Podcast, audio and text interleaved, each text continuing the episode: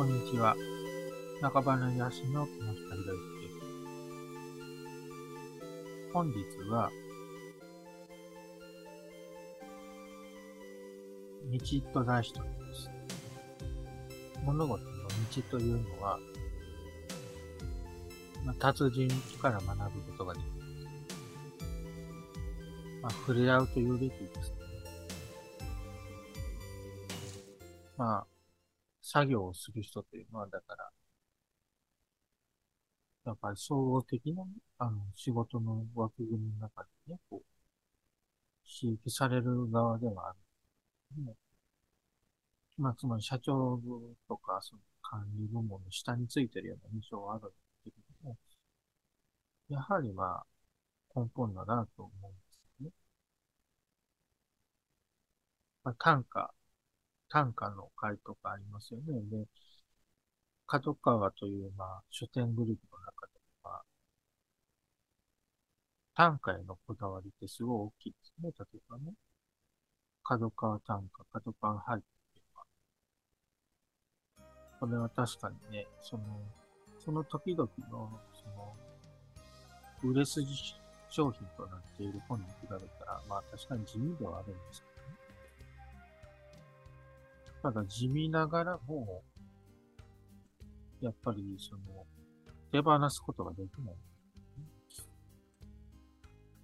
単なる流行りのコンテンツっていうのって、やはりより根本をね、はらんでいるんですよね。その根本をはらんでいるはですね、まあ、区会をやってですね、その区を選んだと。やっぱりいいよな、という国になるわけですよね。その名前は伏せますけどね、その、権威のある先生だから、会の主催者におべっかを払わねばならないというようなことはないようになっているわけです。で選ばれた区というのは、やっぱりどこかしらに、こう、ほっこりするものがあるんですね。やっぱり何かを掴むもの、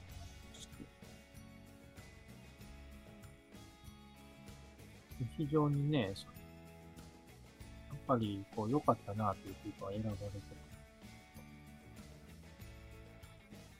まあ、あの、俳句会という雑誌有名ですけどね、そこでその AI がね、えー、句を読んでる。で、まあまあ選ばれる。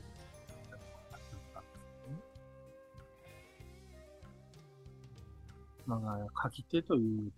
手なんですね。あの、選者。選者のセンスがやっぱり問われる。私もあんまり選ばれない時もあるんですけど、ね、選ぶ側としてはまあまあ、高得点となるような子を選んでいる。やっぱり読み手としたら、こう、パッとこう情景が浮かぶとか、なんか言葉がね、言葉に、言葉の奥に情景が広がるんですね。やっぱりこれはいいなと思いますね。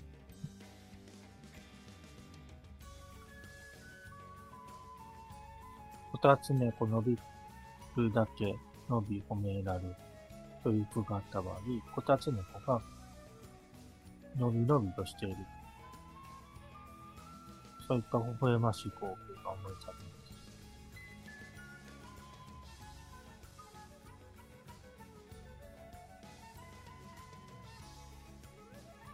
使いより戻らぬ妻や、姫近という句であったら、使いより戻戻らない妻っていうのが、まあ、こう、忙しいかなっていう感じですね。君近というのは、あ冬になってくると日が短くてね、だんだんとこの、まあ、冬至の付近になってくると、だんだんと、その、日暮れが早くなるトイレにも遊べいつも通り、まあ、妻が、使いというのは、買い物とかですよね。日常の買い出しとかに同じ、同じ時間帯であってもだんだんと日が短くなるから、そういった冬のこう足音感じさせる。で、そんな中でも、家族のためにこう使いに行ってくれてるなという感謝のところを感じることができます。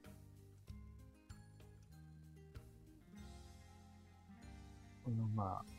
あ、俳句短歌っていうのは、この、一見そのネガティブなとを読んでるようでも、その奥にね、そのネガティブを分かち合って、こう、共に生きているんだ、ね。そういった温かい関係性を思わせるものですよね。ここに安心な意味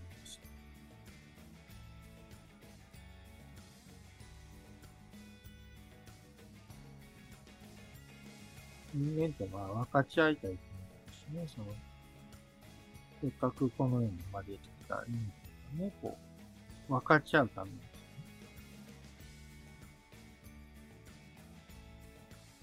人間とその、やっぱり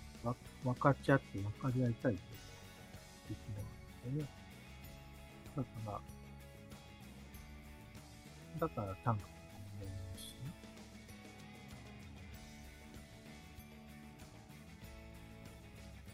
ね。まあ、部会とかやっても、やっぱり、こう、主催の先生が、多くの票を集められることができるとも、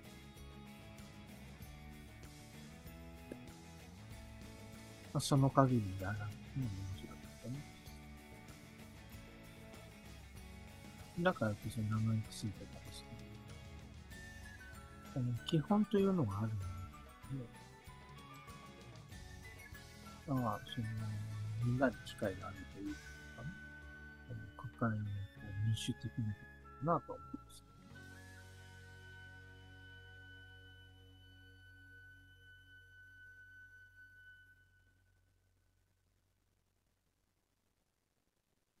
国会というものが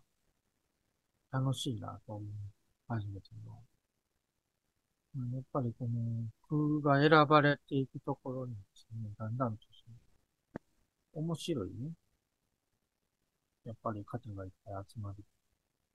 やっぱり空が好きなんだなという感じがしますね。近頃、まあ、遊戯王というのが、ネットでできるゲームがあるんですけどね。あの、昔はそのカードゲームでしたね。でそこでもやっぱりこう、好きな方が集まってるんですね。で、強い方というのは、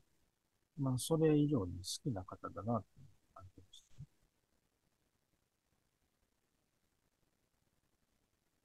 ね。で、まあ、その、通り一遍じゃなくて、やっぱり、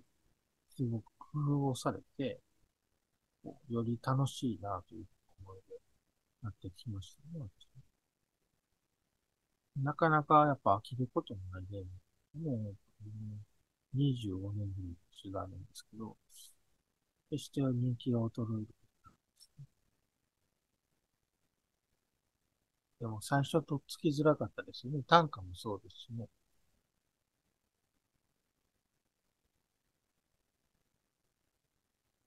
この遊戯王の良かったところ、あれですね。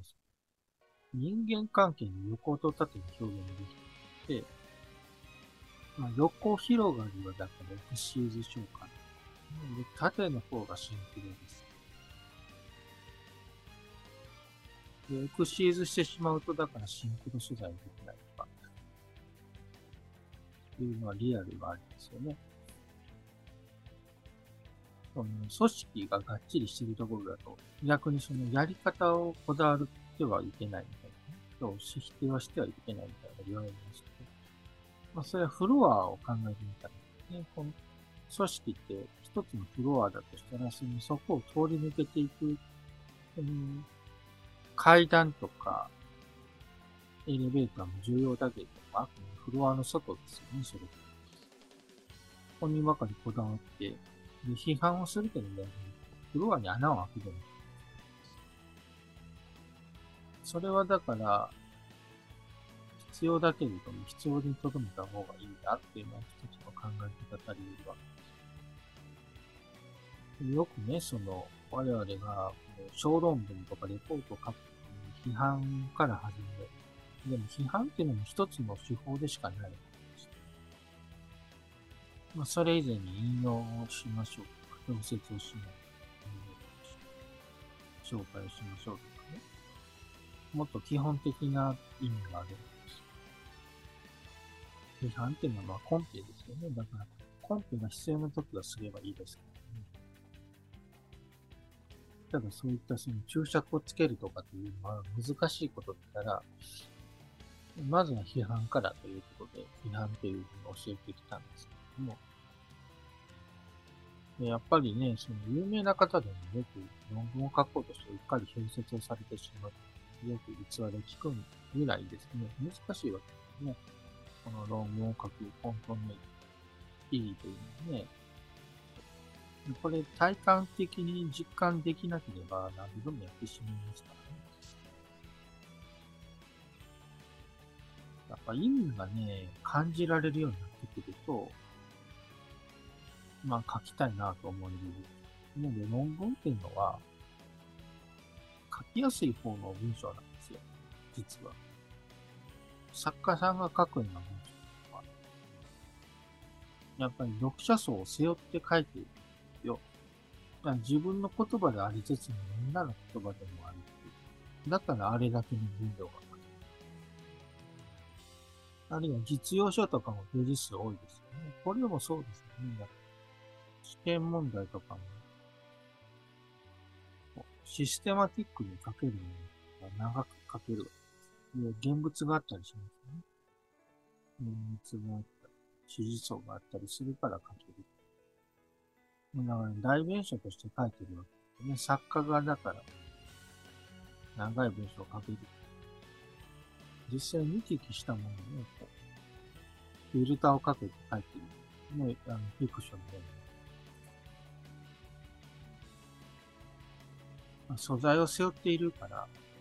なんですね。だから芥川龍之介が宿命を背負っていたっていうのは、だからその芥川龍之介はその時代の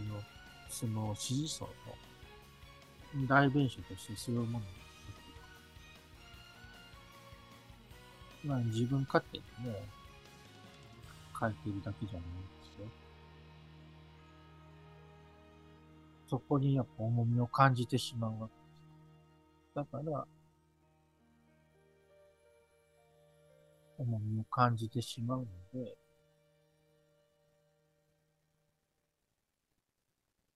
それが支えきれなくなってくる。自分自身で支えきれなくなってしまったら大変ですよね。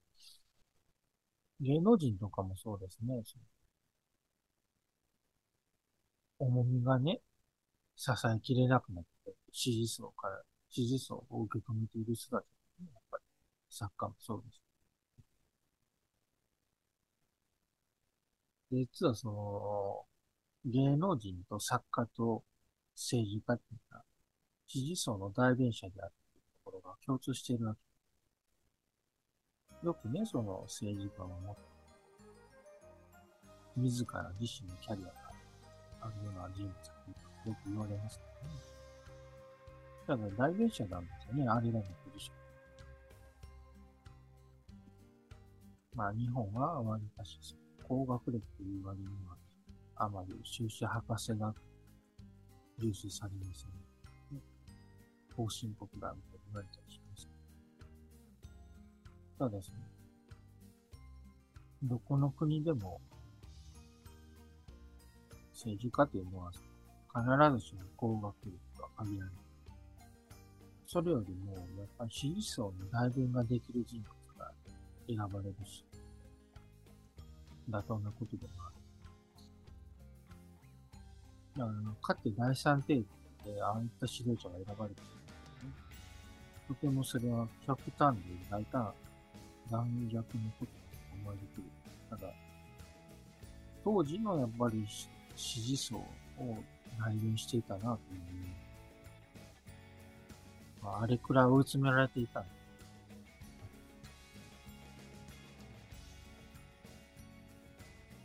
だからよく国際情勢だから、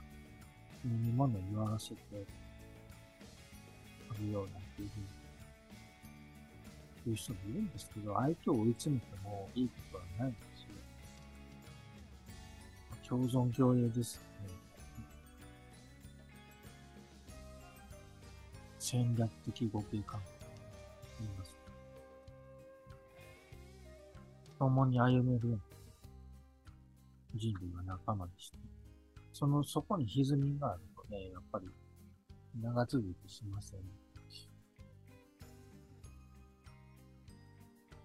やっぱり平和な関係を続けてる限りだんだんと貧困が埋まっていくはずなんです。まあ、現在はだからね、歪みが出てきてるっていうでもその歪みの測り方がようわからないね、まそれをだから測れたらいいなって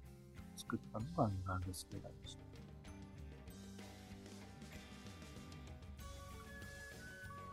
まあ、僕たちはだから、歪みがなく公平な社会を築きたいと思ってるけど、どんな物差しでっていうの非常に分かりづらかったんですよ。ああでもない、こうでもない。まあ、そんな中で、この空海って素晴らしいなと思うんです、空海は平等ですよね、本当主催の方が、やっぱりすごく、主催とか、窓口の方が、とてもご尽力いただいておりますけれども、票は一人一票で、みんな平等で。で、まあ、その、票に選ばれない人でも、その、選挙前とかね、選挙がよく、特選の票になって審美眼って本当大事でしたね。やっぱりこれだなと思う服を選べるっていうだけでもとても素敵なことだなと思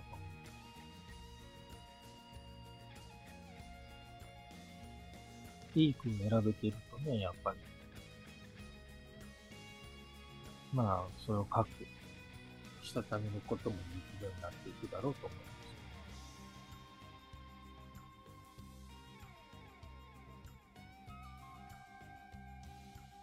やっぱりいい句は、その情感が浮かび上がってくるもの。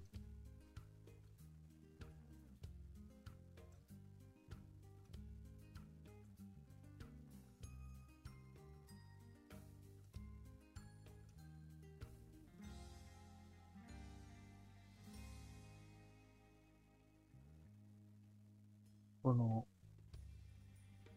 電気工事士の勉強も始めたんで、その電気工事というのを、やり始めた時ね、その、他人と比べなくてもと、先生がおっしゃってくださったんですけど、そのついつい他人と比べて、その、まあ、制限時間40分っていうのが20だとあるので、電気工事士の人は、40分以内に仕上げないといけない。そんな時に慌てないでいいように手順を教えてくれる。そしてまあ、やっぱり、ね、やっぱり自分と向き合ってやっていくことだっていうことですね。他人と比べるっていうのはいい意味もある。うんだとてもよくできる人に対して、劣等感を感じてしまうとか、あるいは全くできない隣に、近くにいらっしゃって、それに対してその、焦って、優越感を感じてしまって、それで、自分を失ってしまうと、どちらにしてもそうですね。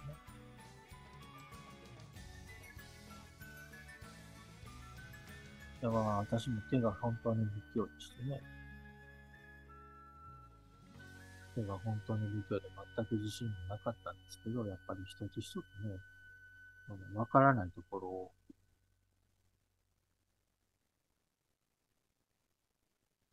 あまり質問しすぎるのも良くないんですよね。そのみんなでやっていることだから、質問しないでいいように、先生が全体にわかるように説明してくれてるんですけどやっぱりそこが分かっていなくて何度も質問させていただいたんで。ごくごく初歩的なところが分かっていなくて、すごく不安になってたんです。でも、それを一つ一つ解決していくと、なんだかやっぱり身近になってくるとか、イメージがより湧いてくるとか、不安がちょっと感じがしましたね。でもその、得意げになりすぎてもダメらしいですね。その、得意になりすぎてもやっぱり粗雑な作業になってしまって、どっかにやっぱ欠陥が出てしまったりするらしいです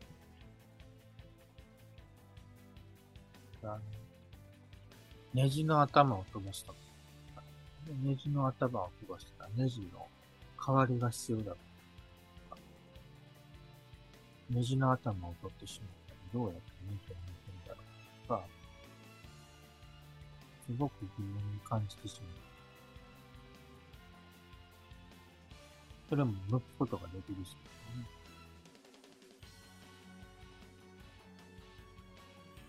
ここまで聞いておきたかった。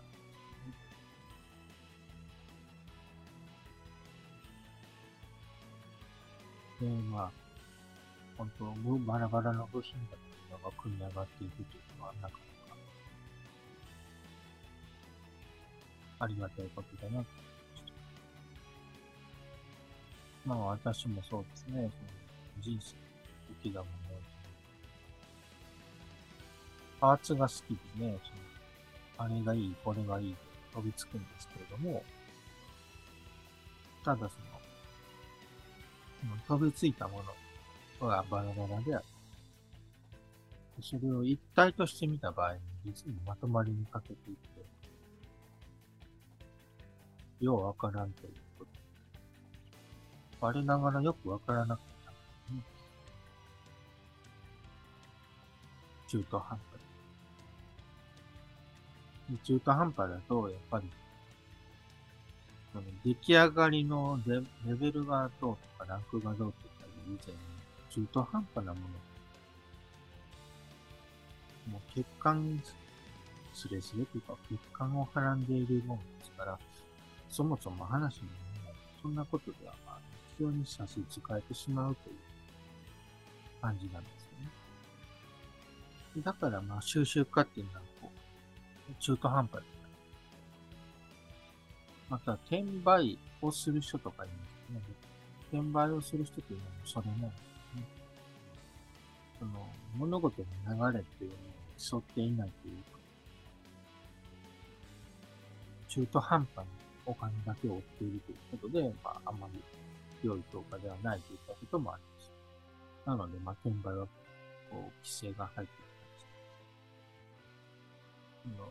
チケットとかそうですね、展示会特に音楽とかチケットですね。工業のチケットには、その、工業主のアーティストさんと、とその来客との信頼関係で出来上がっているので、そこの、その、流れ、絆というものを、やっぱりこう阻害しているものとして、やっぱり、あの、法的に規制がされているわけですね。あの、もちろんとまあ、チケットっていうのは契約書、ね。発行者が条件をつけるというのは当然のこ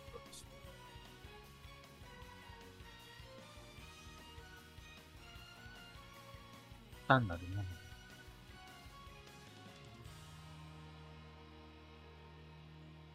単なるものであったとしかってマスクがすごい高騰したりしましたけれども、需要と供給をこう、阻害するような取引をしておることもあります。コミとかもそうですね。食料とかもそうで、あまりに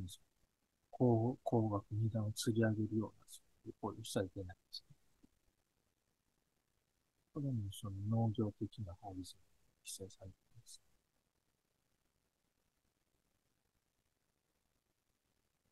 様々な規制になったよね、やっぱり。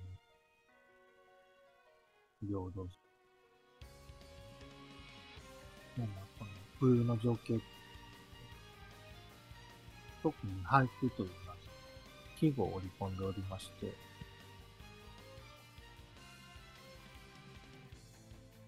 季語によって情景が膨らんで、で、この、たった17文字に、情景と情感が織り込まれ、それが展開されていくわけですね。で、特にこの句というのは先行する方も楽しい。やっぱり一度の句がずっと揃ってですね、それを並べるだけで、ね、壮観でありました。そこから選んでいく。すごく贅沢な、こう満たされた空間なんですね。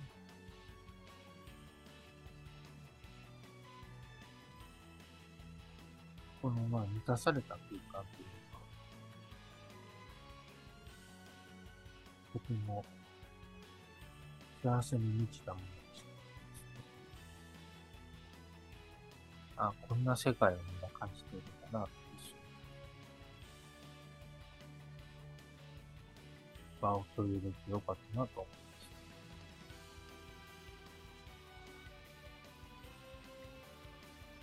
えー、まあ、皆様にもおすすめなのは、本当にその、五感が豊かにと、物事に対する、やっぱり、より寛大になるところですね。やっぱり、想像ができないことっていうのに対して、人間はやっぱり冷たい反応を返してしまう。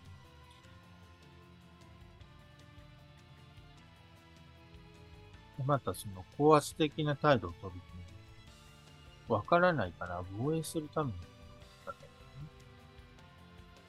ったね。やっぱ自分自身の中矛盾があったんですね。例えば私だったら。数学が好きなはずだったんでしょ。大学以上になって数学が柔軟になって、よりその、脈が取り払われていくとかですね。いろんな前提の中で、まあ一番私が思ってたのは、公式に当てはめた答えが確実に出るというところですね。これは数学の道具としての側面ですけどね。ただ道具としての公式というものの裏に、やっぱり論理があって、説明ができるんですよね。さらにその道具の裏側を説明するっていうのが、やっぱりね、数学的な理解。数学的な醍醐味。そこの楽しさも分かってきたっていうことね。統計学は数学になるなんてしてますけど、まさしく統計学の数学でしたね。機能と演疫両方含んでるんですね、数学数。でも確かに統計学も数学の一種かどうかっていうのは論争があった時代もあったんです。あまりにもまあ式の見た目が変わったというところですただですね、やっぱりほどなくして数学の一部になりましたね。